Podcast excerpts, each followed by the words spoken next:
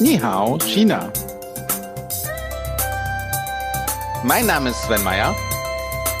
Und ich bin Andi Jans.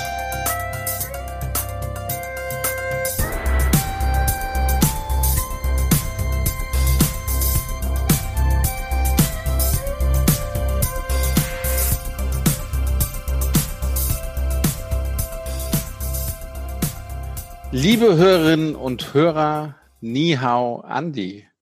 Es freut mich sehr, euch hier bei diesem Podcast begrüßen zu dürfen. Wir haben so eine Art Heimspiel, Andi, oder? Wie siehst du das? Also vorweg, auch von mir, Ni Hao. Ich freue mich auch wie so eine alte Grinsekatze, weil tatsächlich, wir haben ein Heimspiel. Es geht um China, du und ich. Wir waren viel in China unterwegs. China ist unsere Destination, ist eigentlich unsere zweite touristische Heimat und eigentlich unsere erste touristische Heimat, kann man fast sagen. Ne? Ja, wollte gerade sagen, also bei, mit China hat bei mir ziemlich viel angefangen und es ist demnach auch so eine, so eine Herzensangelegenheit. Und ich freue mich sehr, dass wir den Auftrag bekommen haben, sechs Podcast-Folgen in diesem Jahr über China zu produzieren.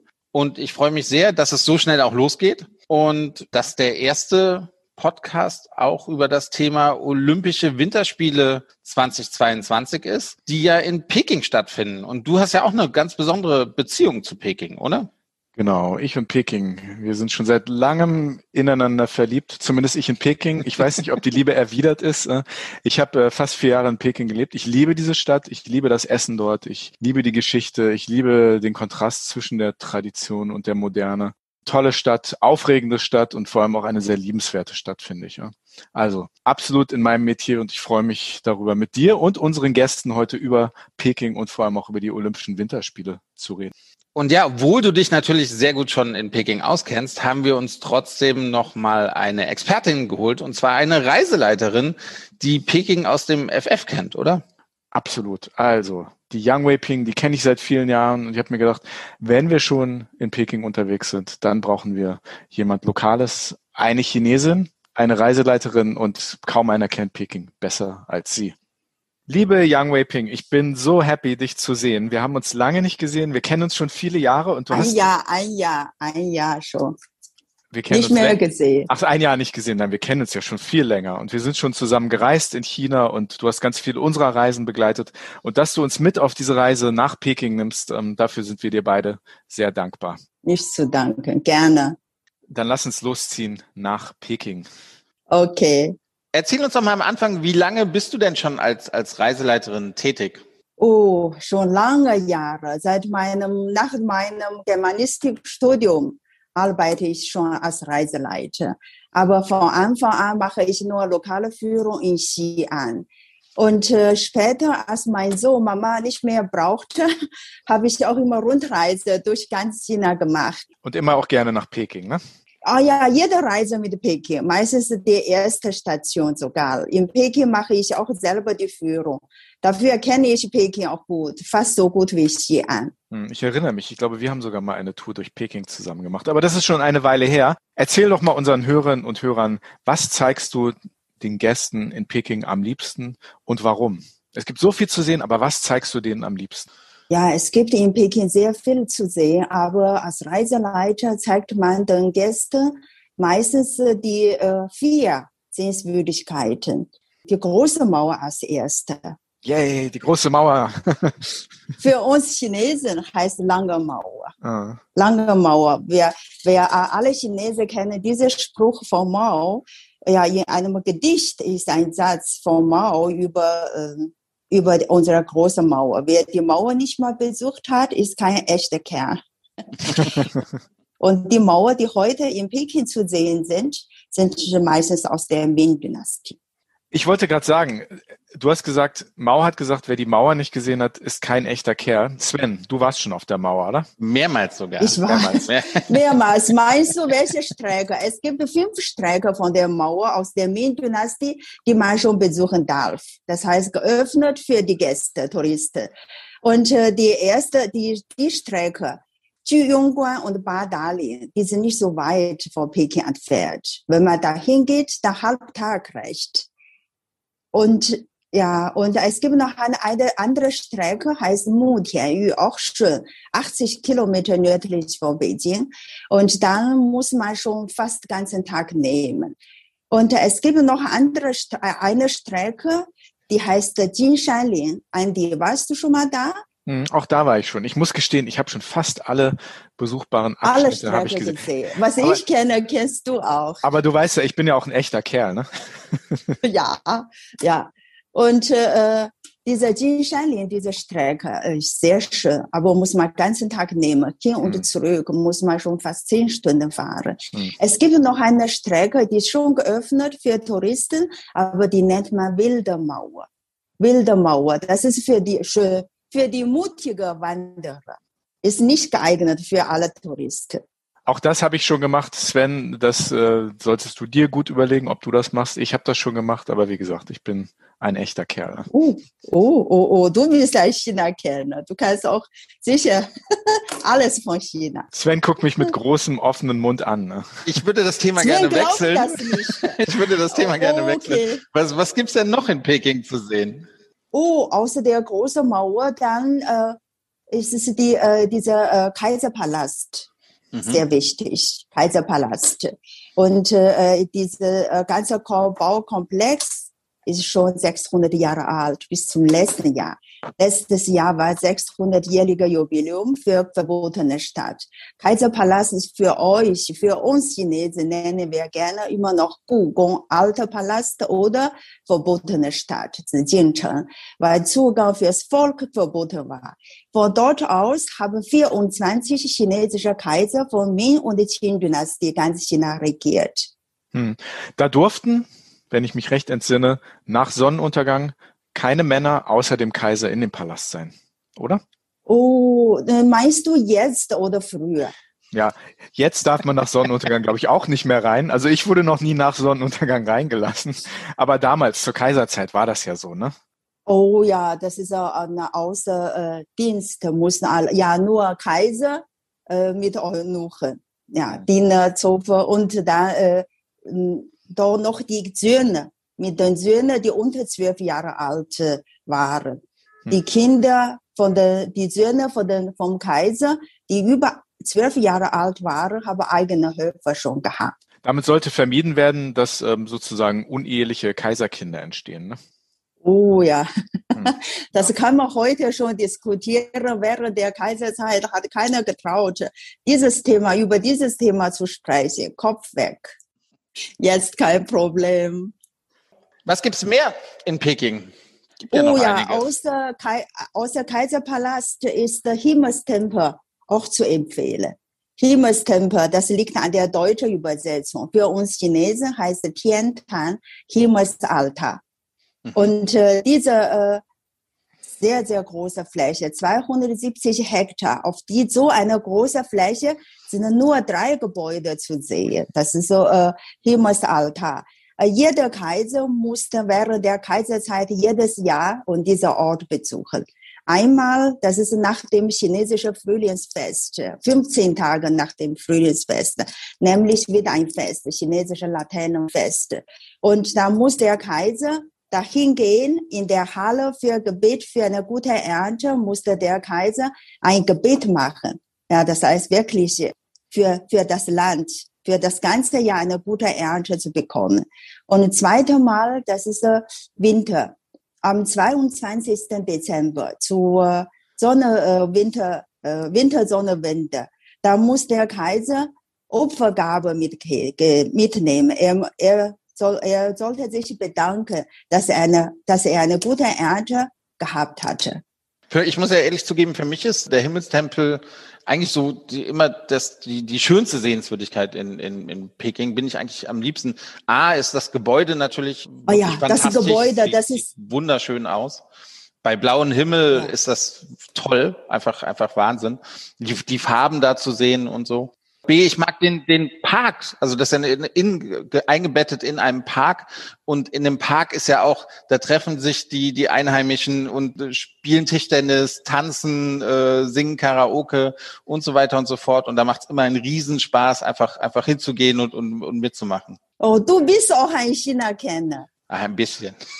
Ich habe früher ganz in der Nähe des Himmeltempels gelebt. Und wenn man in Peking lebt, man vergisst manchmal die Geschichte der Stadt, wenn man einfach nur durchfährt, wenn man arbeitet, wenn man in, durch den Alltag hetzt, dem normalen chinesischen Alltag.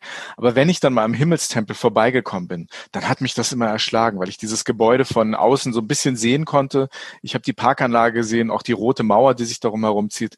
Und das war schon immer ein tolles Gefühl, das zu sehen. Dann wird man auch an die Geschichte dieser Stadt erinnert, wenn man da vorbeikommt. Also wirklich absolut empfehlenswert, der Himmelstempel. Ja, sehr schön. Ich habe gerade vergessen, dass Sven hatte davon erzählt, das Gebäude, das heißt Qiniandian, die Halle zum Gebet für eine gute Erde, geht als das schönste Gebäude aus Holz. Wirklich sehr schön. Und äh, wenn wir die Gäste dahin führen, ich gehe zum Beispiel am, äh, gehe gerne am Vormittag hin. Warum? Das heißt, da gibt es so viele Einheimischen zu sehen, die dort ihren Sport machen. Yang Weiping, Bevor wir mehr von dir hören zum Thema Peking, haben wir einen ganz besonderen Gast, der uns ein bisschen über seine Geschichte in China und auch in Peking erzählen möchte. Und der ist ein absoluter Superstar in China. Den kennst du, glaube ich, auch. Das ist Timo Boll. Oh, ich, den kenne ich persönlich nicht, aber er ist so bekannt, oft von uns Chinesen erzählt. Im Fernsehen sieht man auch. Manchmal von den deutschen Gästen hört man auch von ihm. Sven, dann lass uns doch mal mit Timo reden und ihn mal ein bisschen ausfragen, wie seine Zeit in Peking denn so war. Ja, und auch vielleicht so ein bisschen über die Vorfreude in Peking über die Olympischen Winterspiele im Jahr 2022. Er ist Deutschlands erfolgreichster Tischtennisspieler und in den Jahren 2003, 2011 und 2018 war er die Nummer eins der ITTF Weltrangliste. Seit 2006 spielt er für den deutschen Rekordmeister Borussia Düsseldorf in der Tischtennis Bundesliga und er gilt zudem als einer der klügsten Taktiker dieses Sports, der durch sein Fairplay in allen Situationen bekannt ist.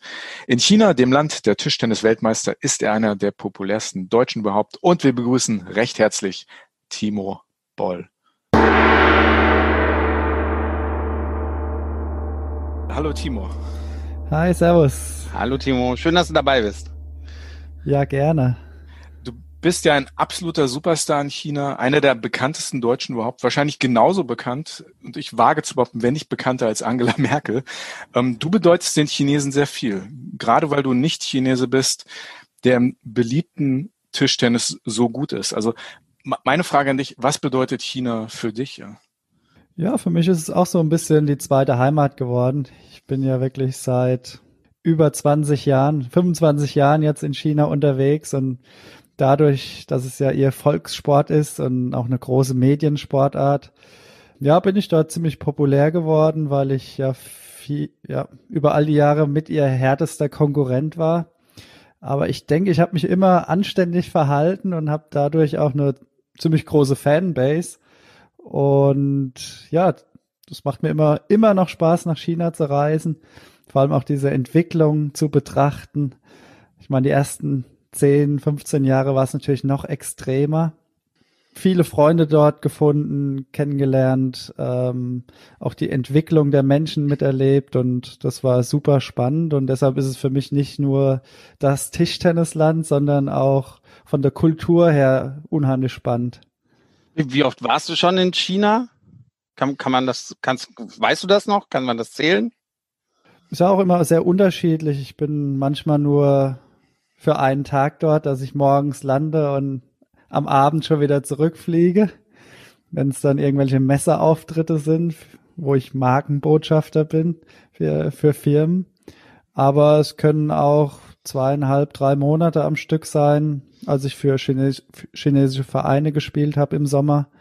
Von daher immer so fünf bis acht Mal mit unterschiedlichen Aufenthaltsdauern und das seit ja 25 Jahren. Ja. Du hast ja auch an den chinesisch, äh, an den chinesischen, an den Olympischen Spielen in Peking teilgenommen. Was hast du an, an die Olympischen Spiele noch, noch für Erinnerungen? Äh, was, was ist vielleicht positiv auch hängen geblieben damals? Du warst ja damals auch nicht zum ersten Mal in China, oder? Da, da nee. China schon. Nee, äh, ja, für mich eigentlich die schönsten Spiele, an denen ich teilgenommen habe. Nicht nur, weil es natürlich, weil wir da anders im Mittelpunkt standen als vielleicht bei anderen Olympischen Spielen. Aber einfach auch die Organisation war perfekt. Das Olympische Dorf war total schön. die ganzen Helfer waren super freundlich. Ähm, also es hat irgendwie alles gepasst. Am Ende natürlich auch eine Silbermedaille gewonnen. Das war natürlich der krönende Abschluss. Diese Silbermedaille, die hat ja vor allem dann, dann im Heimatland des, des Tischtennis, hat euch ja nochmal ganz besonderen Respekt abgewonnen. Ne? Also dir als, äh, als, als Kapitän des Teams, aber auch, auch, auch, auch der ganzen Mannschaft. Ne? Du hast gerade gesagt, du hast äh, viele Freundschaften dort geknüpft.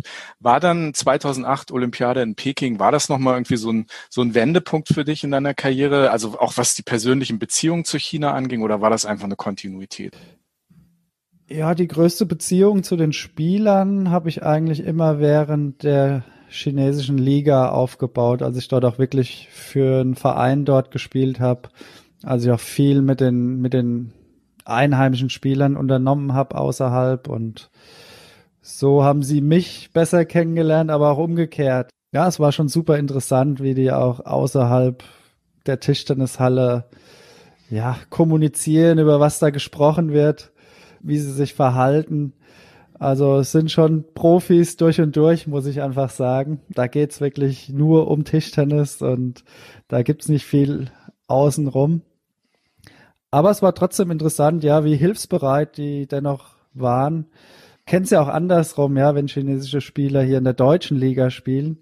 Die sind so ein bisschen natürlich auf sich selbst gestellt und müssen trotzdem, ja, obwohl sie sprachlich vielleicht Probleme haben, trotzdem viel selbst organisieren und ich hatte dort immer zwei, drei Leute um mich rum, die ja, die alles für mich erledigt haben und das war schon ja, ja, sehr schön, aber ja, einfach auch nette Leute kennengelernt. Hm. Deswegen reise ich immer so gern mit Sven in China, weil der kümmert sich dann immer um all meine Sachen, ohne dass ich diesen Tischtennisruhm habe. Aber äh, du hast gerade, äh, wie gesagt, so, so schön darüber geredet, wie das war für dich in, in China für einen Verein zu spielen ähm, oder, oder in dieser League zu spielen. Ähm, wie, wie stehst du denn zu Peking? Du hast ja wirklich viel Zeit in Peking verbracht. Ja, Peking hat sich auch brutal entwickelt, würde ich sagen. Also früher war ich gar nicht so gerne in Peking viel lieber in Shanghai, aber mittlerweile hat sich's ja fast schon wieder so ein bisschen gedreht. Shanghai ist mir schon wieder fast zu modern geworden und in, in Peking finde ich noch so ein bisschen das alte China auch. Klar, es ist auch viel moderner geworden, aber man findet immer noch Orte und Stellen, wo man das alte China auch so ein bisschen erkennt. Ja, ähm, du hast jetzt gerade schon Shanghai und Peking erwähnt. Gibt, gibt es einen absoluten Lieblingsort in China, wo du, wo du am liebsten bist? Vielleicht auch nicht in den Städten, vielleicht. Also hast du eigentlich auch Zeit, China zu, zu sehen? Ich meine, China ist riesig, ähm, aber oder bist du wirklich nur in den großen Städten?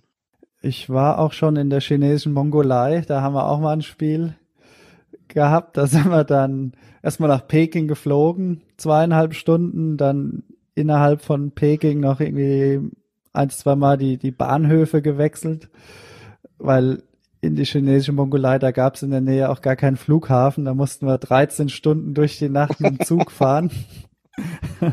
Perfekte Vorbereitung auf ein Ligaspiel, oder? Aber ja, vor allem morgens angekommen und abends gespielt. Uh. Und abends sofort wieder 13 Stunden weitergefahren zu, zu, zum nächsten Spielort. Also das war immer kein Zuckerschlecken in der chinesischen Liga, aber tolle Landschaften dadurch auch gesehen. Ich meine, wer kommt da schon mal hin als, als Ausländer? Und ähm, das war schon super spannend und das war natürlich nochmal ein ganz anderes China, wie man es jetzt vielleicht aus einer Großstadt wie in Peking oder Shanghai kennt. Wie bist du denn unterwegs? Also wie, wie, wie erlebst du das Land als jemand, der auch so bekannt ist? Ne? Also kann man da überhaupt äh, relativ unerkannt auch mal Orte entdecken? Also du hast gerade gesagt, dass du gerne rumziehst und kleine Orte auch, auch gesehen hast. Äh. Aber wie ist das für dich, wenn du unterwegs bist? Äh? Kann man sich da mal ein Cappy irgendwie tief ins Gesicht ziehen und dann auch unerkannt bleiben, oder? Ja, in den großen Städten geht das schon, da, da, da dort schon einfach viele westliche Leute rumlaufen und wenn man da ja, Cappy, Sonnenbrille auf hat und ich bin jetzt eh keiner, der sich in die erste Reihe irgendwo hinsetzt, sondern eher ins letzte Eck äh, und mit dem Rücken zu den Leuten. Und dann geht das schon. Ich meine, dann kann ich auch mal einen Kaffee trinken gehen. Aber gerade bei so offiziellen Geschichten ist es schon immer ja auch anstrengend für mich, weil ich mag eigentlich gar nicht so im, im Mittelpunkt stehen. Das ist eigentlich nicht so meins, aber ich habe es natürlich auch über all die Jahre so ein bisschen gelernt, damit umzugehen und dass dann auch mal ein paar Soldaten mit einem rumspazieren müssen oder auf Messeständen halt irgendwie drei, vier Bodyguards auch mal, damit es nicht zu chaotisch wird. Aber wie gesagt, das ist mal für eine gewisse Zeit auch mal ganz schön vielleicht, das zu erleben. Aber ich bin dann auch froh, wieder dieses normale, ruhige Sportlerleben zu führen, ja. Weil das gibt es ja wirklich. Ne? Es gibt Videos, da sind kreichende Chinesen um dich, äh, die dich belagern, die, die ein Autogramm, die ein Selfie mit dir machen wollen. Also das, das gibt es ja wirklich hier kaum vorstellbar für, für Tischtennis. Das kennt man hier halt nur von, von Fußballern. Aber da äh, gehört's halt, äh, ja, ist Tischtennis mit, mit Volkssport Nummer eins und, und deswegen bist du ja da auch der, der Superstar. Worauf freust du dich am meisten, wenn du, wenn du im Flieger nach, nach China sitzt? also jetzt mal vielleicht abgesehen nicht, dass du morgens landest und abends wieder zurückfliegst, sondern wenn du, wenn du so ein bisschen länger in China verbringen kannst und, und nicht nur ein, ein, ein PR oder ein Marketingauftritt hast. Ja, ich mag insgesamt die Küche dort auch sehr gerne. Hab sie über all die Jahre lieben gelernt und auch viel getestet und probiert. Mein Lieblingsgericht ist immer noch die Peking-Ente. Ich habe zum Glück auch hier in, in Düsseldorf ein Restaurant gefunden, die die ziemlich gut beherrscht, aber sonst findet man die Original-Peking-Ente ja relativ selten hier in Europa und ja, da bin ich immer froh, ja, nach Peking zu kommen. Hm. Was, was würdest du denn unseren Hörern und Hörerinnen noch, noch für Tipps geben? Also, also als Reisender in China, also wenn, wenn, wenn du jetzt sozusagen Reiseberater wärst, äh, was würdest du denn einem, einem Touristen, der jetzt eine Reise nach China plant, so an die Hand geben? Einfach so grundsätzliche Tipps oder auch Orte, die man gesehen haben sollte, als jemand, der so schon oft, so, schon so oft dort war. Ja, also ich würde mir dann wirklich genug Zeit einfach nehmen, weil innerhalb von ein, zwei Wochen ist natürlich schwierig, da alles abzuarbeiten, was es da zu sehen gibt. Ich meine, China ist so vielfältig und ich habe dort schon Strandurlaube gemacht im Süden, aber auch im Norden Harbin im Winter diese Eisskulpturen gesehen, die dann in der ganzen Stadt aufgebaut sind und gemeißelt sind, also Weltklasse. Äh, aber auch dann Guilin, Hangzhou. Also es, es gibt einfach so unfassbar viel zu sehen, was wir, wovon wir noch gar nichts gehört haben. Die meisten Europäer oder Deutschen. Ja, wirklich auch einen einheimischen Reiseführer sich schnappen. Vielleicht der ja auch so ein bisschen nicht nur an die typisch touristischen Stellen geht, sondern auch mal wirklich ein typisch chinesisches Restaurant besucht wo man dann auch mal auf dem, auf dem Eimer sitzt und und oder ja wirklich auf der Straße diese Barbecues und ich meine klar, wir haben da alle so ein bisschen Hemmungen davor, aber da kann man auch viel erleben und viel Neues entdecken. Also ich denke auch, man, also manchmal sind es wirklich die schönsten Augenblicke einer Reise. Ist, man setzt sich an so eine Garküche auf so diese, es gibt diese kleinen, ich, zehn Zentimeter hohen Hocker, wo man ja. sich dann drauf sitzt ja. und äh, es wird Bier auf den Tisch gestellt und es gibt ein paar Spieße, Fleisch oder oder Gemüse und und dann isst man das einfach und sofort kommt man auch mit den anderen Leuten in, in Kontakt oder so links und rechts am, am, am Tisch und das sind genau. eigentlich immer sehr sehr schöne Abende. Genau, was hatte ich schon für schöne Hotpot-Abende und natürlich wird es auch in China immer ein bisschen feuchtfröhlich dann. da, dessen muss man sich bewusst werden. Kannst du das denn als Sportler dann auch mitmachen? Also, dass du hin und wieder auch mal ein bisschen Bier trinkst oder wird auch mal der scharfe Schnaps auf den Tisch gestellt oder lässt du das, hast du da sozusagen die Ausrede, dass du das als, als Leistungssportler an dich, an dir vor, vorbeiziehen lassen kannst? Da? Ja, also viele von meinen chinesischen Freunden, die jammern auch darüber so ein bisschen. Dieses, dieser Lifestyle in China, ja, oft mit Freunden rausgehen abends und immer mal wieder auch einen trinken, auch sehr anstrengend ist und kann mich da natürlich als Sportler so ein bisschen raussneaken und habe immer eine gute Ausrede. Und das nehmen sie mir dann auch nicht übel, aber als Normalo ja, ist das schon irgendwie dort so ein bisschen normal, ja, dass man da dann auch mitmacht.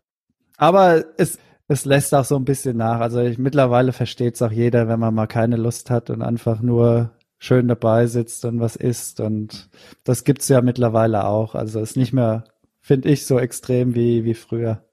Ja, ja, das stimmt, das stimmt. Du bist ja jetzt eigentlich kein, kein Wintersportler.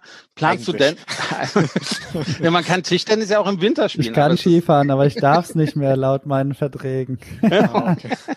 aber planst du irgendwie während den Olympischen Spielen äh, vielleicht auch selbst vor Ort in, in Peking zu sein? Äh, Gibt es da irgendwelche Pläne?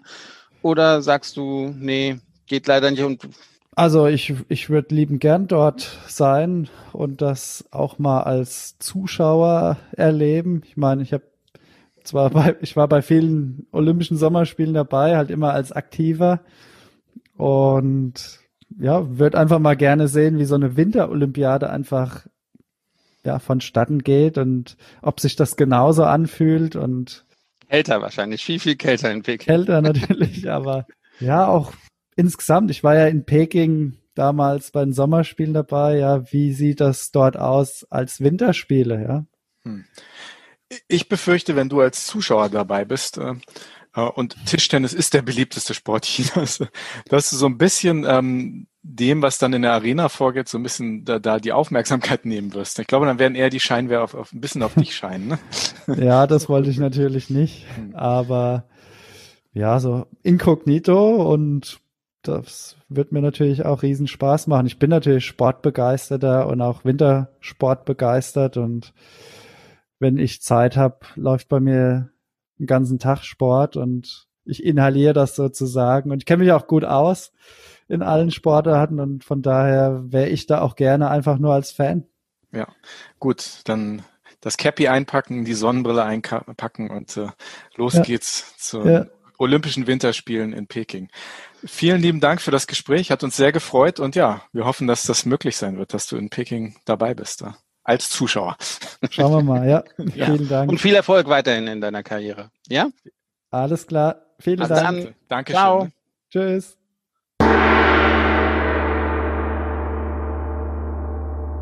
Ja, wir haben vom Timo gehört, dass das, was China für ihn bedeutet und dass er sich auch schon sehr auf die Winterspiele in Peking freut und er hofft dabei zu sein. Wie ist denn die Stimmung im, im Land, in China selbst? Ist, gibt es eine, eine Vorfreude auf die Olympischen Winterspiele? Ja, ich selber schon. Ich freue mich schon. Warum? Und äh, Wintersport für Chinesen ist was Besonderes. Ich bewundere zum Beispiel schon immer die Leute, die solche Sport machen. Für mich ist das das Gefährlichste. Ich kann es mir nicht vorstellen, dass ich mal Ski laufen würde. Das kann ich nicht machen. Das, das wird hier oft im Fernsehen berichtet. Manche Eltern, mindestens in Nordchina, Moment war ich, lange Zeit war ich nicht mehr in Südchina, aber in Nordchina, in Peking, Xi'an, schicken viele, viele Eltern, Eltern ihre Kinder, kleine Kinder, schon zu solchen Kurs oder zu solcher Abendschule, damit die Kinder solche, zum Beispiel mindestens Eislaufen lernen können. Das ist was äh, nicht normal in China. Wie ist denn die Stimmung in China in Bezug auf die Olympischen Winterspiele? Ja, ja, das, es gibt so im, jeden Tag hört man das im Fernsehen. Und wie und was gebaut wird, wie viele schon Halle, Stadt, Sportstadien schon fertig und neue äh, äh, Eisenbahnzüge und äh, das ist so, äh, das wird jeden Tag berichtet. Okay. Ähm, lass uns doch mal zu ein paar praktischen Tipps kommen für, für unsere Hörer. Peking ist ja eine Riesenstadt. Wie bewege ich mich denn in Peking am, am besten fort? Ja, wenn man so nur kurze Strecke fährt, zum Beispiel, aber Taxis zu nehmen, das ist äh, am besten. Geht auch am schnellsten. Und äh, außerdem mit Taxifahren in China auch nicht so teuer, Taxis fahren. Und äh, wenn man lange Strecke fährt, wenn man Angst vor, vor äh, Rush Hour sowas hat, dann soll man mit U-Bahn fahren. U-Bahn-Verbindung in Peking, in Beijing sehr, sehr gut. Und auch sehr, sehr günstig, oder? Was, was kostet ein Ticket? Günstig, günstig. Gerade habe ich noch äh, was gelesen, neu. War früher nur innerhalb von drei, fünf Stationen nur zwei Yuan, jetzt ist es drei Yuan, auch nicht teuer. Ist mit zehn Yuan kann man schon durch Peking mehrmals fahren. Ist nicht teuer. Aber ab drei Yuan, nicht mehr ab zwei Yuan, jetzt ist es ab drei Yuan. Peking hat natürlich ähm, die Peking-Ente zu bieten, die sehr lecker ist, die natürlich viele Menschen essen mögen. Aber kannst du unseren Hörerinnen und Hörern vielleicht noch einen Tipp geben, was man neben der Peking-Ente noch an lokalen Spezialitäten ausprobieren sollte? Oh ja, Peking Ente, Ente gut, alles gut, muss man essen. Ja. Und dann noch ein Tipp für deine Gäste, muss man auch Chine chinesische Arguato Schnaps trinken. Ente ist sehr fett, muss man, Ente muss schwimmen. Außer Peking Ente, Winter Olympische Spiele, das ist Winter. In Peking es ist auch kalt, dann, dann soll man mongolischer Feuertopf essen französischer Fondue, wir nennen mongolischer Feuertopf. Es gibt ganz moderne, jeder eigene Topf. Aber in Peking ist sehr beliebt, weil die ist dieser mongolische Feuertopf in ein Schornstein mit Holzkohlen gebrannt. Mhm. Und das ist sehr, sehr traditionell. Und Fleisch und äh, Lamm oder Rindfleisch, die werden gefroren und dann in dünne Scheiben, so wie Papier, maschinell geschnitten. Einmal schnell tauchen in Brühe und dann kann man schon essen. Noch mit anderen Zutaten. Jetzt machst du mir Hunger. Jetzt machst du mir wirklich Hunger. Du hast gerade den Schnaps erwähnt, den scharfen Argoto. Das ist ein Schnaps, der ist, der ist zweimal gebrannt, ne? Ja, danach klickt man auf zwei Köpfe. Argoto auf Chinesisch. Sehr schön, sehr schön. Sven, hast du den schon mal probiert? Äh, wahrscheinlich ja. Also man kriegt ja bei jedem offiziellen Essen verschiedene Schnäpse immer, immer gereicht. Ja, ja, unser nationales Getränk, ja, Schnaps. Du kannst dich nur nicht daran erinnern. Das, aber ach, ich kann mich an Meetings erinnern, oh mein Gott. Da habe ich ja auch schon die eine oder andere Geschichte erzählt. Danach muss man erstmal sich ins Bett legen, weil es einem nicht so gut geht. Ja, sehr schön. Oh, oh, oh, oh, ich nicht. Ich muss nicht. Das weiß ich. Dich habe ich auch schon erlebt nach Schnaps. Aber zurück zum Thema Olympiade. Die Vorfreude ist groß, wie wir merken. Auch du bist ein bisschen aufgeregt. Kannst du uns was über die Spielorte erzählen? Also wo, wo finden die verschiedenen Veranstaltungen für die Olympiade statt? Die finden ja nicht in der Stadtmitte statt, nicht wahr? Oh, ja, an drei Orten. Mhm. Diese, äh, ähm, in Beijing, das ist um Olympisches Dorf, mhm. ja, von 2008 schon. Das Vogelnest, Schwimmhalle, aber alle anderen Sportstadien äh, hier, das ist um Olympisches Dorf. Mhm. Und äh, dann noch ein anderer Ort in der Vorstadt von Beijing, Yanqing-Bezirk, 90 Kilometer nordwestlich. Und dann noch weiter, 200 Kilometer weiter, das eine Stadt heißt Zhangjiakou, eine Stadt von der Nachbarprovinz Hebei. Mhm. Alle von Peking dahin äh, nur 200 Kilometer. Mhm. Und was findet dort statt? Was äh, die Disziplinen, die mit Schnee zu tun haben, finden dann in Zhangjiakou und Yanqing statt. Alle anderen mit Eis zu tun haben in Beijing statt, in den Sportstadien. Ja, ja. Ähm, man merkt, dass China ein sehr, sehr großes Land ist. Du sagst, Spielstätten sind lediglich 200 Kilometer weit weg. Das ist in Deutschland schon ein anderes Bundesland und, und komplett etwas anderes. Das hört sich für uns jetzt sehr, sehr weit an, aber eigentlich sind sie ja ganz nah, denn es wurden ja auch extra Hochgeschwindigkeitszüge oder Strecken gebaut, um Peking mit diesen, mit diesen Austragungsorten zu, zu verbinden. Kannst du da etwas sagen? Ja, es wurde ähm, extra schnelle Züge gebaut, Bahnhöfe Beijing, Beizhan, Nordbahnhof und dann bis Zhangjiakou äh, muss man nur eine Stunde fahren. Von mhm. Beijing nach Yanqing 20 Minuten, von Yanqing nach Zhangjiakou 40 Minuten, so etwa eine Stunde. Das muss man sich mal vorstellen. Also 200 Kilometer in einer Stunde und, und die 90 Kilometer nach Yanqing in 20 Minuten mit dem Schnellzug. Möchtest du noch wissen, was die Karte kostet? kostet? Sehr gerne. Sehr gerne, ja. ja, ich bin selber noch nicht damit gefahren, aber im Internet habe ich schon genau geguckt. Karte je nach äh, dem Zug und äh, Sitzplätze äh, ab 72 Yuan bis 96 Yuan, das heißt 10 bis 15 Euro. Das klingt sehr leistbar. Sven, wir haben gerade von ähm, Yang Weiping gehört, dass die Eisdisziplinen in Peking stattfinden werden. Und wir haben ja noch einen Gast, der uns ein bisschen was über Eis erzählen kann, denn der ist selbst ganz lange mit einem Bob das Eis runtergefahren, beziehungsweise den Eiskanal. Andi, wir haben noch einen Olympiasieger. Er ist der erfolgreichste Bob-Pilot jemals und hat allein bei Olympia vier Gold sowie eine Silbermedaille gewonnen. Seit einigen Jahren ist er einer der Nationaltrainer der chinesischen Bobmannschaft. Wir begrüßen ganz herzlich André Lange. Ja, hallo André, schön, schön, dass du dabei bist, schön, dass du mitmachst bei unserem Olympia-Podcast. Erzähl doch mal, wie ist der Stand der Dinge in Peking? Wie ist der Stand der Dinge der Spielstätten? Müsste schon alles stehen, oder? Ja, also äh, ich kann speziell jetzt erstmal über die Bobbahn reden und da ist eigentlich jetzt bis auf ein paar kleine Nacharbeiten, was normal ist, alles äh, betriebsbereit. Theoretisch könnten auch morgen die Olympischen Spiele dort stattfinden. Die alpine Abfahrtsstrecke ist auch gleich bei uns um die Ecke.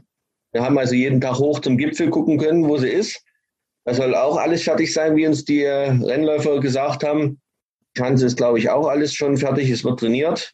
Ja, Peking, denke ich mal, ist vorbereitet. Und äh, was Sie da hingebaut haben, also das ist ja schon, sprengt alle Bahnen, die man so kennt, oder? Auf jeden Fall. Also so ein Bauwerk hat äh, die Fachwelt, ob das die Rodler sind, die Skeletonis oder jetzt wir Bobfahrer, noch nicht gesehen. Es ist äh, erstmal ist die Bahn länger als alle anderen Kunsteisbahnen der Welt mit über 1600 Metern, ist komplett überdacht. Und wenn ich sage äh, komplett überdacht, dann ist das nicht nur so ein bisschen Dach, sondern dann ist das ein richtiges Bauwerk, wo man drauf laufen kann sogar, äh, was sehr beeindruckend ist. Und wenn man von oben drauf guckt, dann ist diese Bobbahn gebaut wie ein Drache. Oh ja, ja, macht bei China sehr viel, sehr viel Sinn. Und juckt's da nicht doch nochmal, vielleicht nochmal zu probieren in, im nächsten Jahr? Ähm, naja, gut, für nächstes Jahr ist der Zug für mich persönlich auf jeden Fall abgefahren. Und äh, auch ansonsten, äh, für mich persönlich wäre das ein immenser Aufwand, abgesehen von den körperlichen Schmerzen, die auf mich zukämen. Und nun bin ich mit meinen 47 Lensen eigentlich auch aus diesem Alter raus, wo man solche Dinge nochmal beginnen muss oder sollte. Ja, André, auch von mir schön, dass du dabei bist. Ähm, das klingt ja, diese Bobbahn, die klingt ja fast so ein bisschen wie die große Mauer in klein. Hast du denn die große Mauer auch schon besucht? Habe ich schon besucht. Wir sind auch öfters dran vorbeigefahren, weil ähm, Yangqing, dort wo die Bobbahn steht, dort ist auch ein großer Hotspot äh, für, für Besucher der chinesischen Mauer. Wie gesagt, wir sind da öfters vorbei und ich war auch schon drauf. Sehr steile Treppen, sehr gewöhnungsbedürftig und gerade im Sommer, wenn es dann auch in Peking extrem heiß ist, auch sehr anstrengend, äh, auf die chinesische Mauer zu kommen. Ich, ich muss tatsächlich sagen, ich war das allererste Mal auf der großen Mauer. Ich habe ja auch mehrere Jahre in Peking gelebt. Das war im Winter und da habe ich tatsächlich ähm, Rodler gesehen, die an den Hängen entlang, das war in Mutianyu, an, an dem Mauerabschnittteil, äh, ja, mit, mit so kleinen äh, Plastikrodeln irgendwie runtergeschlittert sind. Das fand ich ganz spannend. Lass mich aber fragen, du bist jetzt in, in Peking, du hilfst äh, den, ähm, dem chinesischen Bob-Team fit zu werden für die Olympischen Winterspiele. Du bringst denen was bei. Was lernst du denn von den Chinesen? Als ich nach China gezogen bin, nach Peking gezogen bin, ähm, war ich erstaunt von der Größe Pekings. Die Küche war ganz anders. Was sind so Dinge, die du jetzt irgendwie aufnimmst, wenn du da bist? Na, es ist äh, definitiv, wie viele Leute doch auf einem relativ engen Raum leben können. Wenn man gerade Peking sieht, wenn man diese, diese Wohnzentren mit diesen riesen Hochhäusern sieht, das ist unglaublich. Ich lebe ein bisschen ländlich hier und ähm, mag das doch persönlich mehr. Aber es ist eben was Spezielles, eben auf Peking oder in Peking auf wenig Fläche viele Leute wohnen zu lassen. Ja, die Küche auch sehr speziell, die chinesische Küche. Ich esse mich mehr hungrig mit den Stäbchen. Ich bevorzuge dann doch Messer und Gabel. Aber hast du mal Peking-Ente probiert? Sicherlich, oder? Oh ja, wir waren dort auch in einem äh, ganz speziellen Restaurant, äh, die was bekannt ist für die Peking-Ente. Und ja, Daran kann man sich gewöhnen, oder? Ganz anders ja. als hier in Deutschland. Ja. Im, Im, Moment bist du ja in, in, zurück in deiner Heimat in, in Thüringen. Wann beginnt denn für dich so die heiße Phase? Also wann geht's für dich rüber nach, nach äh, Peking, wo du dann auch ein paar Wochen, wahrscheinlich Monate bleibst, um, um das chinesische Bob-Team da perfekt vorzubereiten? Naja, wir haben ja den, das Besondere beim Bobfahren, dass wir sehr saisonal sind, also immer im Winter. Mhm in der Regel von Mitte, Ende September bis, ähm, ja, ich sag mal Ende Februar geht unsere Saison und das ist auch meine Hauptarbeitszeit, was das anbelangt. Das ist auch die Zeit, wo ich entweder in China bin oder mit dem chinesischen Bob-Team weltweit unterwegs. Mhm. Ja. So, ja. Und dann geht es vor allen Dingen darum, den Leuten zu sagen, oder Bobfahren ein bisschen zu verstehen. Es hat ein bisschen was mit Physik zu tun und ihnen dann zu sagen, wo sie versuchen sollen, lang zu fahren, was sie machen sollen, um da lang zu fahren. und was sie auch mal machen sollen, wenn es das dann nicht so hundertprozentig klappt. auch wichtig, ja, in der Bobbahn ja. auf jeden Fall. Du warst ja jetzt schon äh, ein paar Wochen, Monate in, in Peking. Wie erlebst du die Stimmung? Ich meine, China ist ja eigentlich nicht bekannt dafür, dass es, dass es groß im Wintersport ist. Aber wir denken schon, dass es jetzt so eine Aufbruchsstimmung für Wintersportarten gibt. Merkst du was davon oder hast du was gemerkt davon, als, als du drüben warst? Es ist jetzt momentan eine sehr spezielle Zeit ähm, ähm, mit dieser ganzen Pandemie, die weltweit herrscht, natürlich auch in China, wo man versucht, das ganze Thema erstmal aus China draußen zu halten, soweit wie es geht und und und.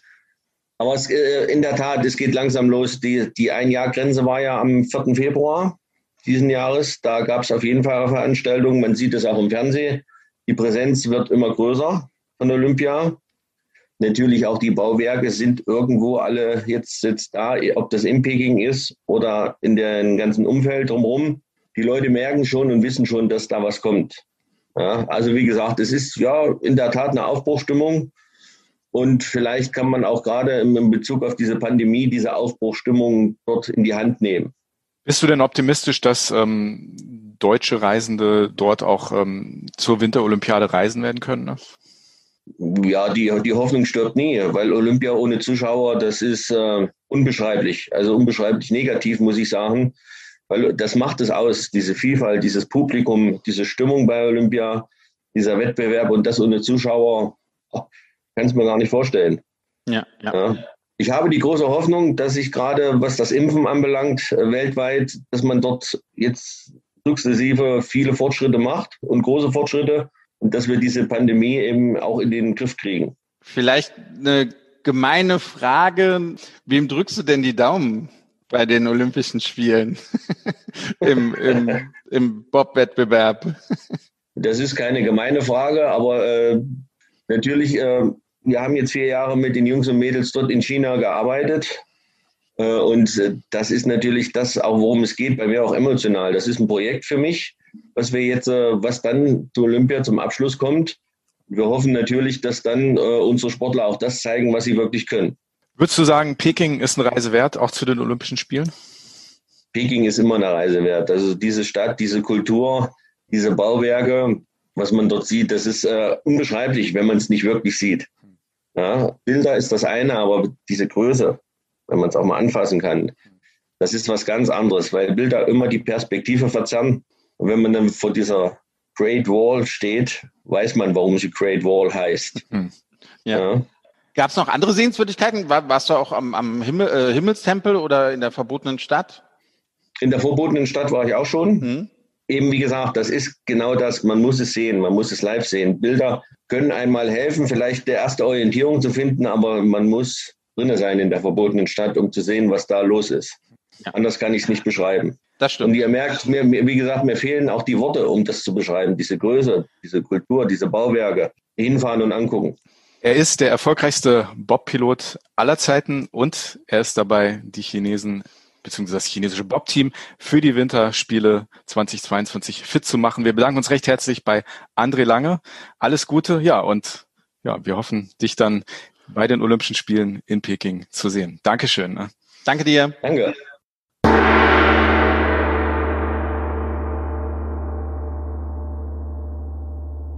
So, das war ja echt ganz spannend, mit dem André Lange zu sprechen. Liebe Yang Weiping, danke, dass du uns ein bisschen durch Peking geführt hast. Wir haben aber noch zwei kleine Fragen. Die erste Frage, hast du für unsere Hörerinnen und Hörer, wenn die zu den Olympischen Winterspielen nach Peking reisen, hast du vielleicht einen Geheimtipp, was man in Peking machen sollte? Wir sagen es auch nicht wirklich weiter.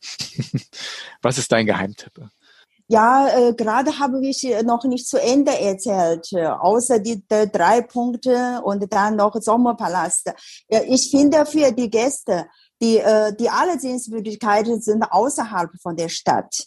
Wenn man äh, nochmal Peking von innen mal sehen möchte, dann geht man einmal bitte in die alte Stadt. Und es gibt noch einige Ecken von der alten Stadt, die nicht mehr so authentisch, so wie vor Olympische Spiele. Und äh, aber kann man noch einen Eindruck bekommen, wie die Pekinger in den letzten 600 Jahren seit der mongolischen Zeit in den Hutons gelebt haben. Mhm. Das empfehle ich sehr. Mache ich auch mit meinen Gästen. Wo, wo finde ich diese, diese Viertel noch? Welches Viertel würdest dieser du Viertel, vorschlagen? Dieser Viertel äh, ist äh, in, der, äh, in, in der Nähe um Glocke und Traumaturm von Peking. Mhm. Alles auf dieser Hauptachse von Peking. Mhm, mhm. Da ist auch ein schöner See. Da drumherum schmiegt sich so die Altstadt so ein bisschen an diesen See an, oder? Ah, dieser Hochhai, ja, mhm. Hochhaisee und ja. auch viele Bars und so. Äh, ja, das ist, kann man schon mal, äh, wenn man äh, am besten macht man so eine Huton-Tour, dann kann man auch Familie besuchen und so. Wenn man nicht so viel Zeit hat, dann soll man auch mal abends dahin gehen. Sehr schöne Idee. Ja, um den See Hochhai, da kann man abends sehr schön spazieren gehen. Da spielen dann Live-Bands in den Bars. Das ist vor allem im Sommer schön, aber auch im Winter ist das sehr romantisch, wenn die Leute auf dem See dann dort Schlittschuh laufen. Also zumindest. Besonders die, für die jungen Leute. Ja, vor allem, vor allem die. Für dich. Dankeschön. Oje, oje, oje. Hier, Danke. jetzt nicht lügen, ne? Ich, ich, ich wollte nur sagen, es gibt eine sehr, sehr gute Jazzbar, wo ich eigentlich immer, wenn ich in Peking bin, bin ich äh, auch in dieser Jazzbar. Die ist auf der anderen Seite, äh, wo die anderen ganzen Bars sind. Warst du auch oft schon in China? Ja, normalerweise jedes Jahr irgendwie zwei, drei, vier Mal. Nächstes Mal, so, du sollst mich in Peking führen. Gehen wir gemeinsam. In Xi'an machen wir, mache ich und Andi Führung für dich. In Peking machst du für uns. Mache ich. Sehr gut, sehr gut. Yang Weiping, bevor wir uns von dir verabschieden, welches Peking-Enten-Restaurant empfiehlst du? Heute meiner Erfahrung nach in der Nähe, wo man wohnt, wo ein Restaurant, wo auf Name steht, Peking Ente, da kann man schon ruhig hingehen und essen, kann nicht enttäuscht sein. Die sind alle gut. Das ist meine Erfahrung in den letzten zehn Jahren. Und oft sind es die kleineren Restaurants, wo man ganz besonders gut bedient und, und wo man auch ganz besonders gut essen kann. Sven, ich habe Lust auf Peking, ich habe auch Lust auf die Olympischen Winterspiele. Ja, ich fühle mich gut vorbereitet. Wir haben ein paar Geheimtipps. Wir wissen, wie wir da hinkommen. Also ja, auf geht's nach Peking, oder? Auf geht's los. Ich komme auch mit diesmal. Ich freue mich und ich würde mich sehr freuen, dich bald wiederzusehen in China. Ja, und spätestens zu den Olympischen Winterspielen. Yang Weiping, vielen, vielen Dank. Ja. Vielen lieben Dank. Nicht zu danken. Gerne. 再见。再见。再见。 Mehr Informationen über China als Reiseland findet ihr auf www.china-tourism.de oder natürlich auch auf Facebook unter Reiseland China und auch auf YouTube, wo es viele bunte Bilder und ganz tolle Videos zur Destination China gibt. Viel Spaß beim Gucken und bis zum nächsten Mal.